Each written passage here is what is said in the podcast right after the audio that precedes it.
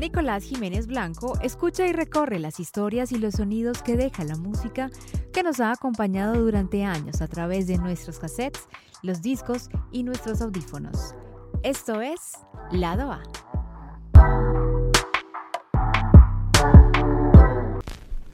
A María Alejandra Plata la conocí en 2009. Era fan de Coldplay y de King. Gastaba sus horas en cantar y tocar su guitarra junto a su hermana, María Cristina Plata.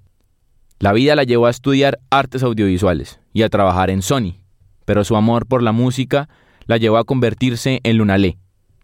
Ahora es una de las figuras más importantes de la música femenina en Colombia y en plataformas como Spotify, Deezer o Apple Music. Hace poco sacó 180, su último sencillo, junto a Juan Galeano de Diamante Eléctrico, y ella es hoy mi invitada al episodio 13 de Lado A. Bienvenidos.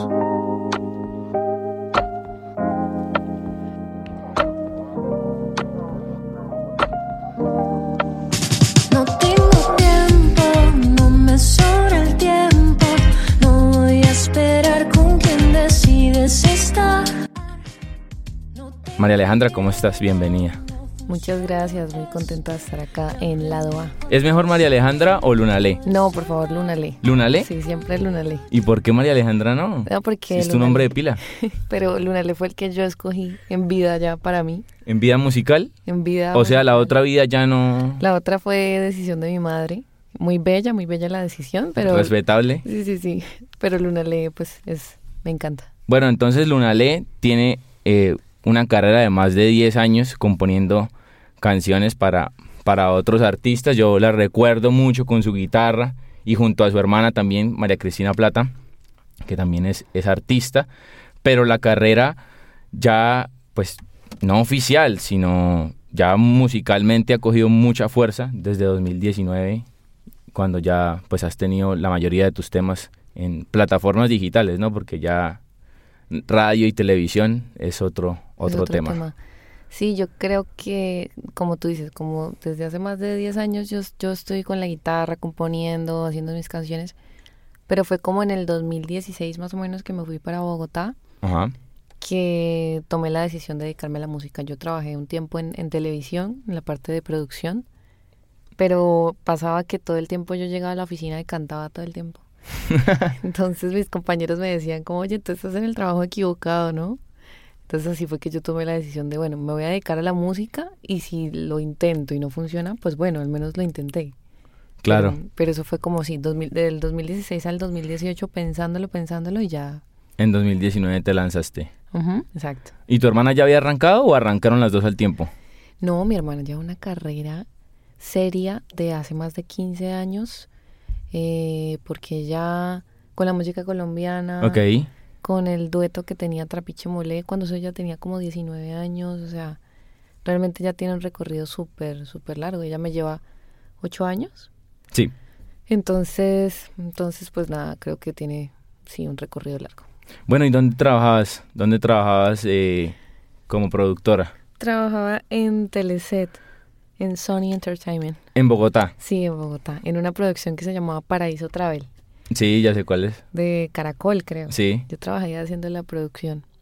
Pero pues la verdad, o sea, muy chévere y todo, pero no es lo mismo que, hacer música. Y trabajar en la televisión me parece muy denso, o sea, es muy fuerte. claro, es muy complicado. Sí, y, siendo chica y todo ese tema es un rollo. Entonces también fue como que todo eso me hizo llevar la decisión de hacer música. Bueno, eres maestra en artes audiovisuales, ¿no? Y aún así, pues llegabas a la oficina y, y, cantabas. ¿Qué cantabas?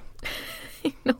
¿Sí te acuerdas o no? No, pues yo cantaba, qué sé yo, mis canciones, el hit del momento, cualquier cosa. ¿Y cuál era ese? Ahí como en 2016 por ahí, 2017 tal vez. Eso fue como, no, como 2018.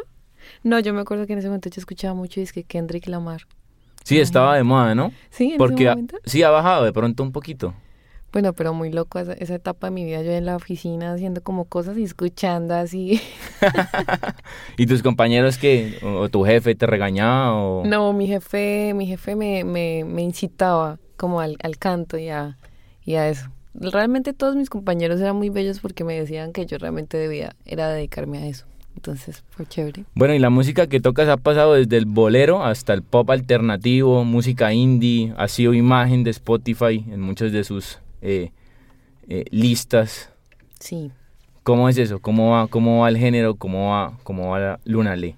No, pues lo que pasa es que yo creo que a la hora de, de, componer a mí me gusta ser muy versátil. Entonces a mí me gusta mucho el bolero y el bossa nova, son como mis géneros favoritos. Ok. Pero cuando yo le digo esto a la gente se sorprende mucho porque pues esa no es para nada la música que yo hago, ¿no? Entonces si la gente se sienta a escuchar mi música y yo les digo esto quedan sorprendidos y es porque realmente yo a la hora de componer pues eh, como que me entrego mucho, intento abarcar varios géneros He hecho como bambucos, joropos, pasillos, he hecho música tradicional. Em, pero entonces cuando tomo la decisión, digamos, de cantar para mí o de grabar un disco, lo que sea, ahí escojo más bien la música que a mí me gusta como escuchar. Creo que eso es muy importante, hacer música que a uno le gusta escuchar. Y en ese orden de ideas, pues resulta siendo el pop alternativo que yo, que yo elijo. Ok, bueno, y arrancas entonces en, en digamos, 2018, 2019 eh, lanzas tu música a, plataformas como Spotify y creo que 2019 y 2020, en plena pues pandemia por el coronavirus, sacas muchos temas. Vi que, vi que, que 2020 está lleno de muchos temas tuyos, o sea, estuviste trabajando durante todo ese tiempo. Bueno, pues qué bueno que lo veas así, porque pues eh, yo creo que durante la pandemia más que todo comí y dormí ah, bien. Lo que más hice. Pero en el fondo, pues la música era como un rescate, realmente era como lo único que, que podía hacer en la casa. Entonces eh, empecé a componer y tuve como, por decirlo así, una epifanía en cuanto a la música que yo estaba haciendo, porque mi, mi primer álbum se llama La pena de estar sin ti. Sí. Y bueno, es un álbum que tiene como muchas sonoridades, pero como que su, su, su base es la tusa, la depresión, el desamor. Entonces, eh, en la pandemia me di cuenta que yo tenía que mirar la música también como un servicio que yo le estaba brindando a la gente. Y estaba pensando que, como servicio yo que les estaba brindando, si les estaba brindando buena onda o depresión con todo. Claro. Entonces, teniendo en cuenta la pandemia, pues fue como, bueno, en este momento la gente necesita escuchar música que la motive. Y ahí fue que, digamos, hice estos temas como gravedad Em, también hicimos tiempo. Eh, bueno, otro que se llama Pasado, que es un poco más eh, íntimo. Pero hicimos uno que fue para un concurso, que de hecho fue un concurso de RTBC, que se llamaba, que había que hacer una canción inspirada en el amor en los tiempos del coronavirus. Ok. Entonces era hacer una canción y hacer un video con elementos em, caseros. Entonces, que con la puerta, que el sonidito, no sé qué. Ah, ok. Entonces hicimos esta canción que se llama Antídoto. Sí que fue basada como si en toda la pandemia, pero no era como depre, sino al contrario era como, intentamos que fuera más bien como inspiradora la canción y terminamos ganando el concurso, o sea, fue, fue un hit ese, ese momento de la pandemia. Pero sí, en general creo que la pandemia sí sirvió mucho como para darse a la creatividad. Bueno, y tienes ahí un, una lista de canciones. A propósito de Antídoto que veo que tiene en, en tu portada, eres tú de no sé cuántos años. Sí, eh, casi que casi que con los años que nos no, o sea, ahí tenías como, ¿qué? ¿Siete por ahí? Sí, tenía por ahí unos siete años. Eh, nada, pues quería como que la canción fuera muy, muy real, la verdad. Entonces no quise poner una portada de esas donde uno está súper producido ni nada así. Fue como yo de niña ahí, como posando en chanclas. Dije, como no, esa es la foto. Ya. Ok, bueno, y entonces vienen las canciones que ya habías nombrado, Tiempo, eh, Gravedad, La pena de estar sin ti, que pues es el nombre también del, del, álbum. Sí. Eh, y estuve mirando tu página y dice como, eh, el amor te ha lastimado. ¿Por qué? Sí, sí. sí, el amor me ha roto. O sea, listo. ¿Por qué? Y además mencionas como... mencionas que, bueno, quería preguntarte, cuando sacaste ese álbum, eh, ¿qué te dolía? Sí, lo que pasa es, y me, me, qué fuerte que te, que te burles de mí. No, no, no, no, jamás, no me burlo, no me burlo. Pues yo creo que todos hemos pasado por eso, solo que me río de tu risa. Es que lo que pasa es que yo creo que no he, no he sido tan o sea, el amor a mí me ha dado muy duro, Ajá. ¿sí? He sufrido muchas tusas, he, he tenido muchos desplantes amorosos, por decirlo así. Creo que hace parte de, de ser escorpión. es como que siempre todo lo que siento lo siento muy fuerte, al doble y todo. Entonces, Claro. cuando me siento triste, pues es al doble. Y bueno, cuando estaba eh, en la producción del disco, eh, estaba como en una tusa. Eso como que uno tiene una tusa con alguien que no que uno no tuvo nada con esa persona. Que no pudo pasar. Sí, sí, sí, sí. Entonces estaba así en plan entusada por alguien que... em, y de ahí empezó a partir todo el disco. Ok. Em, y lo que me gustó fue el descubrimiento que yo tuve en cuanto a cómo a veces las sensaciones negativas se convierten en algo tan precioso, que, que es ahí donde uno a veces dice como, bueno, es válido a veces ca- caer, es, es válido tocar fondo, llegar al abismo, porque es ahí cuando uno empieza a buscar como la luz y mirar hacia dónde puede uno volver a encontrar ins- inspiración o motivación para vivir. Entonces por eso fue que yo también vi este álbum como, a pesar de que estoy rotísima, la música es como lo que, lo que me está salvando. Y así fue la pena estar sin ti. Claro, ahí hablas de que te ha reconstruido esa música y lo mencionabas también en, en, la época pues de la pandemia que duró casi como unos ocho meses. Pero, pero entonces también, también hablas, bueno, quería preguntar entonces después del disco, listo, tú lo haces porque estás triste, porque te duele, eh, sacas el disco. ¿Y ¿Cómo está ahora Lunalé después de ese disco? Después de la pena sin. ¿Sigue triste, sigue entusada o está feliz o cómo está? No, ya, ya no hay, ya no está la pena de estar sin él. No, yo estoy ahora, eh, digamos que en una búsqueda y en, en un encontrar muy del amor propio. Creo que, Ok. creo que, o espero, que todas las personas tenemos en, en nuestra vida como un momento así, como que uno dice, no, este momento es para mí y disfruto estar conmigo y conocerme a mí. Entonces como que estoy en un momento en el que estoy descubriendo mucho eso. Em, y, y realmente es muy bonito porque permite como que la creatividad y que la música no se vuelva tanto como justificada o basada en un tormento, porque es que los artistas tendemos a hacer eso, ¿no? Como a la depresión y a el caos y a lo que me hace daño para poder componer, para poder pintar, para poder escribir. Claro, le pasa a muchos artistas y, y, pues hay, mu- hay muchos artistas colombianos también que, que incluso salen a la luz pública y, y lo mencionan. Creo que J Balvin lo mencionó también en, durante la pandemia, que creo que también me imagino que pues le habrá dado, le habrá dado muy duro, ¿no? Entonces sí, sí, sí hay, sí hay una relación ahí entre, entre ser artista y, Y el dolor. y el dolor. Y súper fuerte. Y, y yo creo que tenemos que reconciliarnos con eso.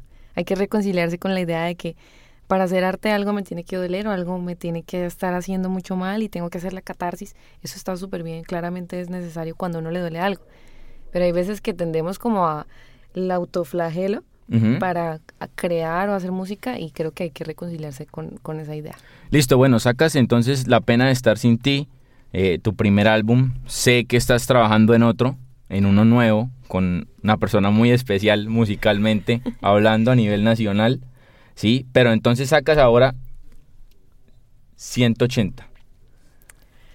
Ay, 180.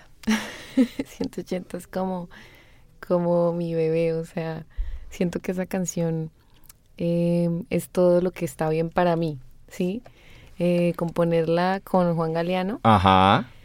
fue toda una, una experiencia, una locura, porque cuando yo conocí a Juan Galeano, eh, pues conocí más que todo su proyecto como solista, porque él tiene un Sí. proyecto como solista. Y cuando yo escuché las letras que él escribía, yo dije, no puede ser. O sea, este es uno de los mejores compositores que tiene este país. Sí. ¿Qué tal como escribe este hombre? Y analizaba todo y yo decía, no, ¿qué tal el día que yo llegue a hacer una canción con él? O sea, qué emoción. Y al final terminó pasando mucho más pronto de lo que yo me lo esperé. Esta canción eh, la hicimos en México, allá. Sí. Eh, yo, yo estuve en México grabando mi segundo álbum, que el segundo álbum yo lo voy a hacer con Julián Bernal, que es con quien siempre he hecho mi, mi, mi música, pero este tema fue como un, como un agregado que, que con Galeano quisimos trabajar. Entonces nos sentamos, hicimos la canción y él la produjo y, y ya, y se, se sacó y el video también salió hace poquito y se, había, se ha estado como moviendo. Listo. Y estás haciendo entonces una pues pequeña gira por algunas ciudades acá en Colombia Sí, con, con 180. Vas a tocar el viernes acá. Sí, estoy En haciendo el- Bucaramanga. el tour 180. Ajá. eh, Bogotá, Medellín Bucaramanga. Ok. Y la primera fecha, pues claro que tiene que ser mi, mi casa. Eh, no tocó acá en Bucaramanga desde el 2019, Ok. que vine a lanzar mi disco.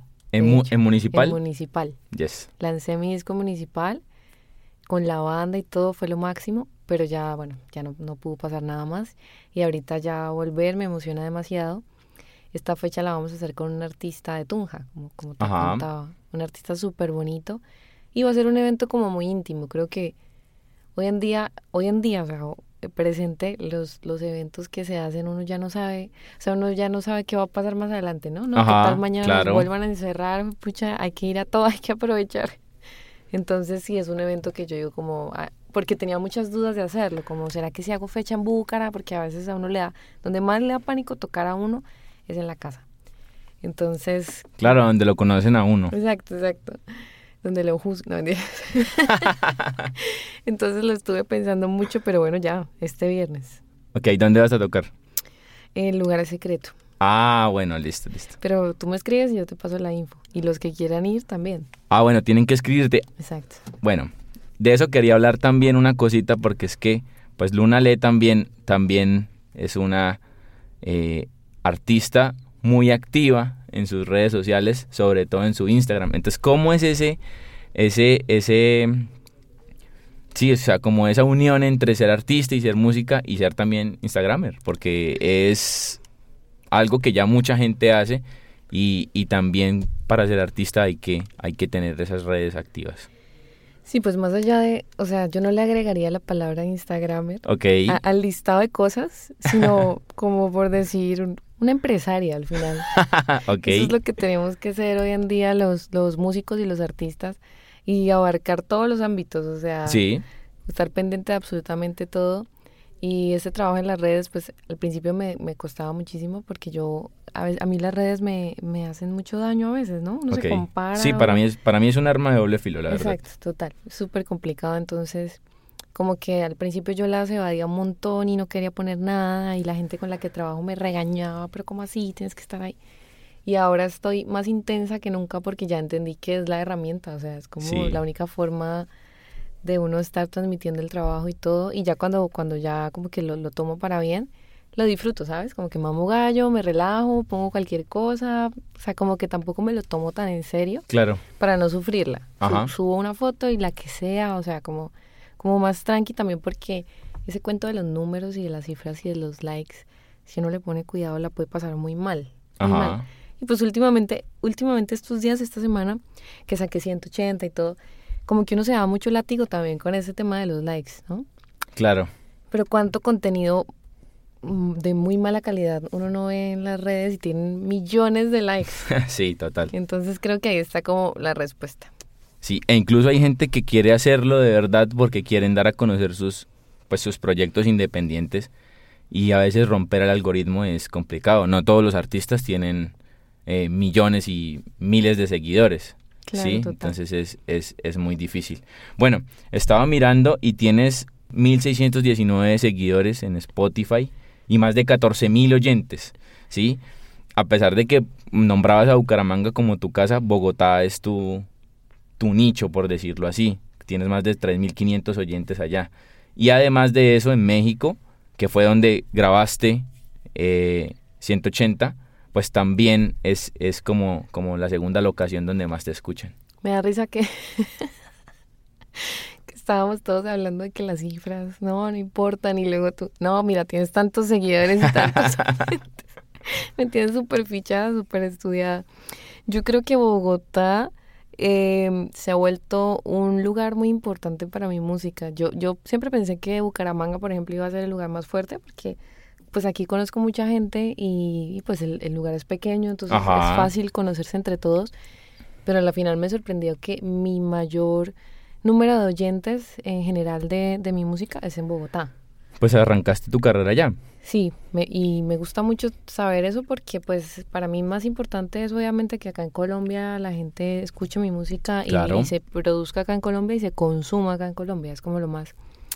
Eh, pero en Ciudad de México siempre está, siempre Ciudad de México está ahí como, como que uno intenta, a veces no, no, pero uno mira y siempre está ahí parada, muy firme. Y es porque la gente también tiene mucha esa educación cultural allá. Claro. Allá la gente valora demasiado eh, la música como íntima, como que tú te sientes con la guitarra y mira, nadie habla, todo el mundo te escucha de verdad, o sea, como que es una sensación que yo, por ejemplo, acá en Colombia no, no he sentido todavía. Ok. Cuando estuve allá en México hicimos como una reunión, eran como 50 personas al aire libre y todo en una terraza, y como que nos fuimos rotando la guitarra, y mira, nadie decía una sola palabra, y yo dije, wow, esto es maravilloso porque de verdad siento que todos me están escuchando y hay veces que uno hace un concierto acá, la gente paga por ir y todo, y sin embargo no te oyen. Ok.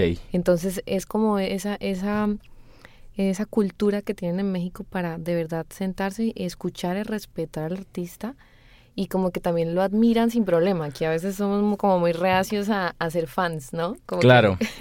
como que nos da pena o lo que sea. A mí, por ejemplo, a mí eso no me importa cuando vea un concierto de, de un músico que es amigo mío, igual yo me lo canto y me lo bailo porque digo como, pues, o sea, de eso se trata la música. Y aquí en Colombia creo que todavía nos falta como, como, como esa conexión cultural con, con la música. Ok, bueno, mencionas entonces a, a, a Bogotá y hablando pues de, de, de, tu compañero Juan Galeano con el que vas a, a, a estar en el, en el álbum. ¿Cómo se llama el álbum? ¿O todavía no puedes decir? Sí, el álbum tiene nombre, pero todavía no lo puedo decir. Ah, bueno, listo, listo. Él tiene una canción que se llama precisamente Suéltame Bogotá y hace poco la tocó en su, en su Tiny Desk, lo invitaron y... Increíble, ¿no? Ese Tiny. Sí. Sí. Eh, pues nada, a mí me parece que el, trabajo el trabajo de Diamante Eléctrico em, es súper importante en la historia de la música en Colombia. O sea, me parece de verdad que ellos son como esas bandas que uno ha visto todo el proceso y ha visto todo, todo como el encuentro musical, porque también ellos han tenido como mucha eh, exploración. O sea, ellos antes hacían un rock muy rock, ¿no? Sí. Y ahora el último álbum súper super funk y mucho más alternativo y este tiny y todo eso. Como que siento que nos dan a los, a los músicos mucho ejemplo de que hay que, o sea, hay que ser versátiles. Versátiles y, y que fue pucha que si uno sigue firme las cosas las cosas pueden pasar. Pueden prosperar. Sí total. Ok, bueno tocaste también con los amigos invisibles y este man eh, creo que Bernal es productor de los trabajos de ellos también no yo estuve tocando pues he cantado con con este man ajá. He cantado con Superlitio con Joana Camacho no sé si has escuchado a Joana Camacho que me encanta y pues bueno, o sea, los más, los mejores, todo, eh, a los amigos invisibles. Ajá, ok. Que ese encuentro pues fue lo máximo, ha sido siempre lo máximo porque eh, la conexión con ellos ha sido muy natural y yo, yo los escucho a ellos como desde que tú y yo nos conocimos, o sea, pues hace mil años. Hace mucho, pues es que los amigos invisibles son muy viejos. Sí. Llevan mucho tiempo. Yo, yo alcancé a hablar con ellos antes de pandemia, iban a venir, pero pues se canceló el evento. Iban a venir y yo iba a estar con ellos. Ah, bueno, sí, pero no sabía, creo que era sorpresa. Ah, porque eh, yo hablé con ellos y me dijeron como, no, vamos a estar allá, tal, no sé qué. Y al final, pues, pasó lo que pasó con el, con el COVID y se canceló y no hubo, pues, además el lugar donde se iban a presentar, que era el Teatro Corfesco, pues, se acabó, exactamente. bueno, Lunale, muchísimas gracias por el tiempo, por eh, venir y hablar conmigo un rato para el lado A es un gusto y bueno, pues que te vaya súper bien el viernes eh, y que te vaya también súper bien con tu, con tu nuevo trabajo discográfico. No, a ti, Nico. Muy chévere la invitación, muy chévere el espacio. Eh, y pues bueno, ahí seguimos en contacto. Bueno. ¿En la buena? ¿Las mejores? Sí.